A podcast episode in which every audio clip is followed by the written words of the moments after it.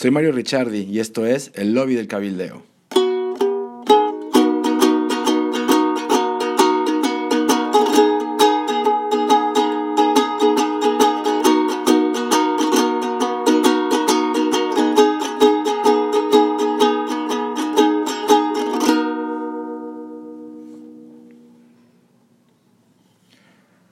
El lobbying o cabildeo no es un tema nuevo. Se trata de un ejercicio intenso del derecho de petición. Tanto en México como en Argentina y toda América Latina ha venido creciendo su notoriedad, su práctica y estudio con el advenimiento de las transiciones hacia la democracia. Y aunque el tema no está del todo tratado, esto es lo que vamos a hacer en este podcast que denominamos el lobby del cabildeo. Vamos a poner al lobbying y o cabildeo bajo la lupa.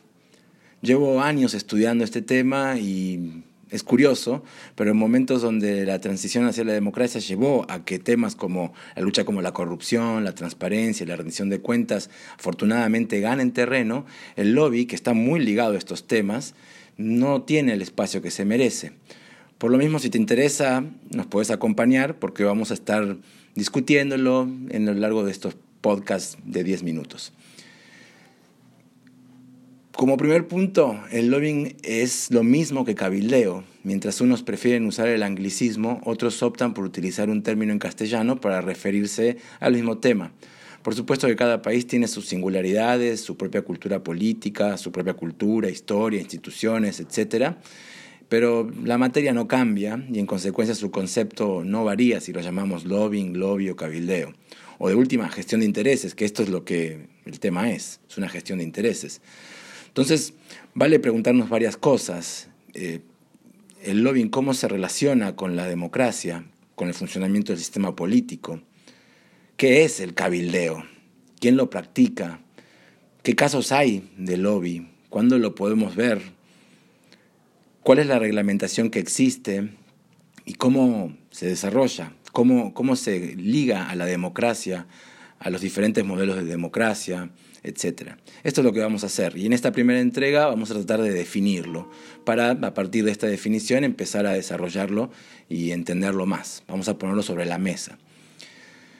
Para definirlo con precisión, como argumenta el académico Anthony Knowles, se tiene que abundar sobre la noción de que es un proceso constante, comprendido por una variedad de técnicas y prácticas de persuasión, donde más allá de los recursos de los grupos y sus diferentes estrategias, la información es el principal bien de transacción. Así, el cabildeo es realizado por una diversa amalgama de organizaciones interesadas en los distintos asuntos del gobierno federal, estatal o municipal, que también se practica en las diferentes ramas del gobierno, es decir, en el poder ejecutivo, en el legislativo y en el judicial. Por otro lado, el cabildeo involucra actores activos y pasivos. Los primeros son los ciudadanos y los grupos de interés, las organizaciones de sociedad civil, los organismos empresariales, etcétera, que ingresan sus demandas al sistema político.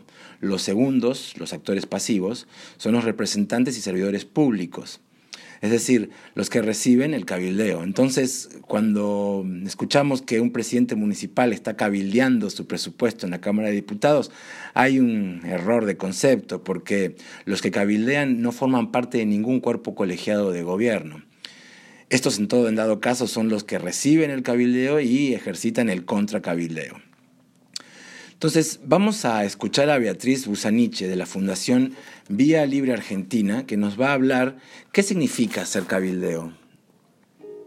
Por ejemplo, nosotros hacemos mucho lobby en el Congreso, vamos mucho al Congreso, vamos a audiencias públicas, vamos a reuniones, incluso nos reunimos también con funcionarios. El lobby per se no es una tarea, o sea, está mal visto en general y está siempre esa idea de que hay lobistas eh, pagos por las grandes corporaciones para conseguir los intereses de esas grandes corporaciones y demás. También hay lobistas de la sociedad civil eh, para conseguir cosas de intereses diversos. Eh, uno hace lobby cuando va a tratar de impulsar su propia agenda en un ámbito público. Después, obviamente, el lobby con el sobre por debajo del escritorio, que nosotros jamás haríamos, porque no tenemos ni sobres, ni escritorio, ni nada que poner adentro del sobre, pero ni, compartimos esa, esa idea de, lobby que, digamos, eh, hay en algunos lugares incluso está blanqueada. Uno cuando ve, por ejemplo, en los Estados Unidos, ve cuánta plata aportó a la campaña de determinado determinado candidato el sector de eh, Hollywood, por ejemplo. Uno sabe quién va a votar, en qué sentido, cuando hay una ley de propiedad intelectual, porque puede mirar cuánto aportó Hollywood, la Motion Pictures Association of America, la Recording Industry Association of America, a las campañas de los determinados candidatos.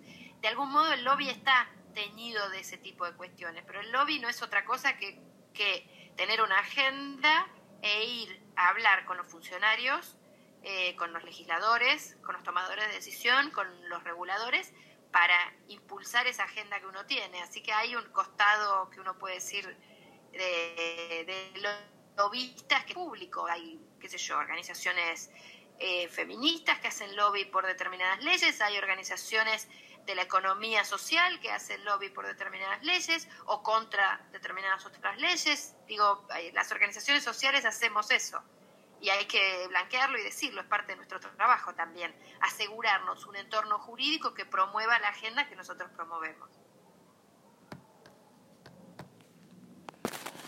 Una vez definido y comprendido que los grupos de interés y los individuos de la sociedad civil son los que cabildean, habría que preguntarse qué tipo de estrategias y tácticas de cabildeo se utilizan, si es una forma de presión o de persuasión política, dónde y para qué se lleva a cabo, también hay que preguntarnos quién financia estos esfuerzos, es muy importante.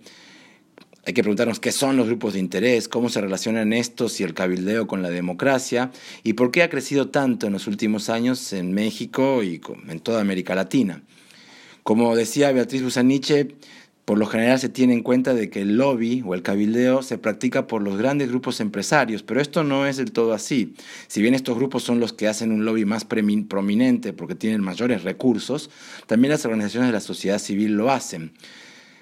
El lobby bien reglamentado, como existe, por ejemplo, en los casos de Estados Unidos, de la Unión Europea y otros países del continente europeo, pero también en Chile, en Perú, en Colombia y en México en menor grado, cuentan con cierta transparencia que dejan ver en registros quiénes son los que están promoviendo ciertos temas de interés.